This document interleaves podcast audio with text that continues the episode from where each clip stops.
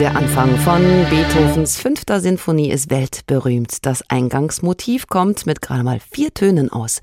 Gedeutet wurde, dass das Schicksal an die Tür klopft oder sogar der Tod. Als Beethoven selbst im Sterben lag, da wollte ein 15-jähriger Fan dem Meister noch schnell eine Locke abschneiden. Damals hat man von verehrten Berühmtheiten gerne Haare gesammelt und weil der große Komponist ihm so verehrt war, gab es von ihm acht Locken, die kursierten und die heute heute mit ganz neuen Verfahren untersucht werden konnten. Ein Teil am Max-Planck-Institut für evolutionäre Anthropologie.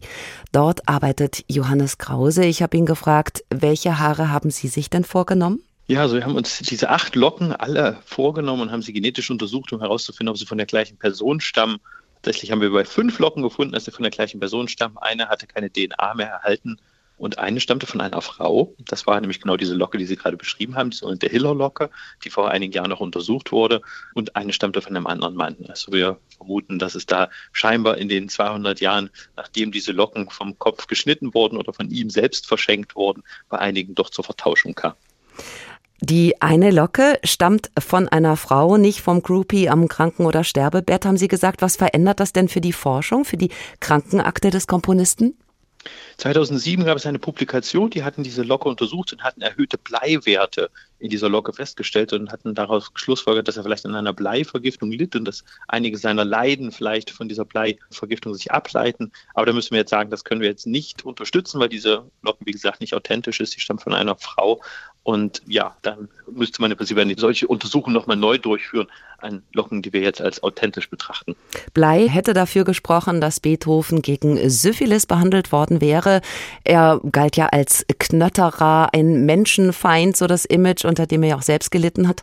Der Mann hatte permanent Schmerzen, Bauchkrämpfe, Mundgeruch. Wenn es jetzt nicht die Syphilis war, wenn die ausgeschlossen werden konnte, was hat ihm denn stattdessen die Beschwerden bereitet? Ja, wir haben aus einer dieser Locken das gesamte Genom rekonstruiert und haben versucht, Prädispositionen für bestimmte Krankheiten im Genom, also so eine Krankheitsgene zu identifizieren. Und wir sind nicht fündig geworden, was Krankheitsgene für Taubheit oder auch chronische Darmentzündung angeht. Wir haben allerdings gefunden, dass er eine Prädisposition für Lebererkrankungen hatte und wir haben zusätzlich auch in den Haaren Partikel von Hepatitis B-Viren gefunden, also Hepatitis B-Viren-DNA. Das heißt, er litt an Hepatitis B, als er gestorben ist, eine Infektionskrankheit, die man entweder von der Mutter übertragen bekommen kann nach der Geburt oder häufig natürlich auch als Sexualkrankheit übertragen werden kann. Und an der hat er gelitten, zusammen mit dem Alkoholkonsum, der ihm nachgewiesen ist, hat das wahrscheinlich zu einer Leberzirrhose geführt, die auch damals diagnostiziert wurde und dann auch zu seinem Tod geführt. Die Taubheit haben Sie angesprochen. Das ist ja einer der größten Treppenwitze der Musikgeschichte, dass der Schöpfer von monströsen Sinfonien am Ende gar nicht mehr hören konnte, was er da schrieb und zum Teil auch noch dirigierte. Beethoven selbst hat ein Leben lang unter seinen rauschenden und dann ganz versagenden Ohren gelitten. Könnte man da noch was rausfinden? Also es ist möglich, dass in den nächsten Jahren Gene identifiziert werden, die eine solche Taubheit verursachen, die man dann vielleicht auch im Genom identifizieren kann. Die bekannten Taubheitsgene haben wir nicht gefunden, die sind in seinem Genom nicht vorhanden, aber es ist nicht auszuschließen, dass in Zukunft dann neue Gene gefunden werden. Und dieses Genom haben wir jetzt gestern der Welt zur Verfügung gestellt. Das heißt, jeder Forscher, der in solchen Taubheitsgenen arbeitet, kann natürlich dann schauen, ob in seinem Genom vielleicht diese Gene vorhanden sind oder nicht. Das ist, wie gesagt, jetzt eine Art Ressource, die für die ganzen nächsten Jahre für die Beethoven-Forschung zur Verfügung steht. Verlassen wir mal die Krankengeschichte und schauen auf Beethovens Verwandtschaftsverhältnisse. Er hat ja nie geheiratet, blieb kinderlos, hat furchtbar unter seiner Einsamkeit gelitten. Aber es gibt da diesen einen belgischen Teil der Familie. Sie kommen nach Genproben aber zu dem Ergebnis, äh, dass die gar nicht miteinander verwandt sein können. War Beethoven also wirklich ein Beethoven oder am Ende ein Ludwig von Müller, wie einige Zeitungen schon getitelt haben?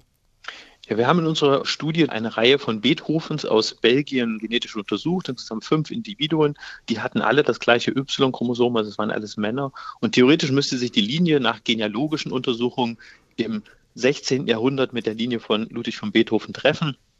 Tut sie aber nicht. Das heißt, wir haben dort keine Übereinstimmung im Y-Chromosom von ähm, Ludwig von Beethoven. Das heißt, es ist irgendwo zwischen Ludwig von Beethoven Mitte des 16. Äh, Jahrhunderts Vorfahren und ihm selbst zu einem außerehelichen Ereignis gekommen. Das heißt, irgendwo gab es dort ein außereheliches Kind und quasi das Y-Chromosom des Vaters wurde dementsprechend an irgendeiner Stelle nicht vererbt. Wir können nicht sagen, ob das für Ludwig von Beethoven selbst galt oder für seinen Vater oder Großvater oder Urgroßvater, aber irgendwo wurde dort die Linie durchbrochen. Man kann natürlich trotzdem den Namen haben, auch wenn man keine biologische Verwandtschaft hat, aber tatsächlich zeigt er keine biologische Verwandtschaft zu den Beethovens, die heute noch dort in Belgien leben.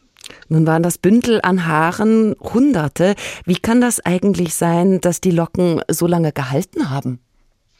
Ja, Locken sind relativ stabil und es war im 19. Jahrhundert gang und gäbe, dass man Locken verschickt hat. Man ähm, hat damals auch Haarschmuck gemacht. Ich habe solchen Haarschmuck auch noch von der Urgroßmutter in unserer Familie. Das heißt, sowas hat man häufig gemacht. Es gibt auch von Darwin sogenannte Ellis Box, wo von Darwin Haare und von seiner Tochter und äh, von der Enkelin dann aufgehoben wurden. Also das ist was, was im 19. Jahrhundert gang und gäbe war. Und wenn man das trocken in einem ähm, zum Beispiel Papierumschlag aufhebt, dann hält sich das durchaus ein paar hundert Jahre. Wir kennen ja sogar auch Haare von Mumien, die sogar schon paar tausend Jahre alt.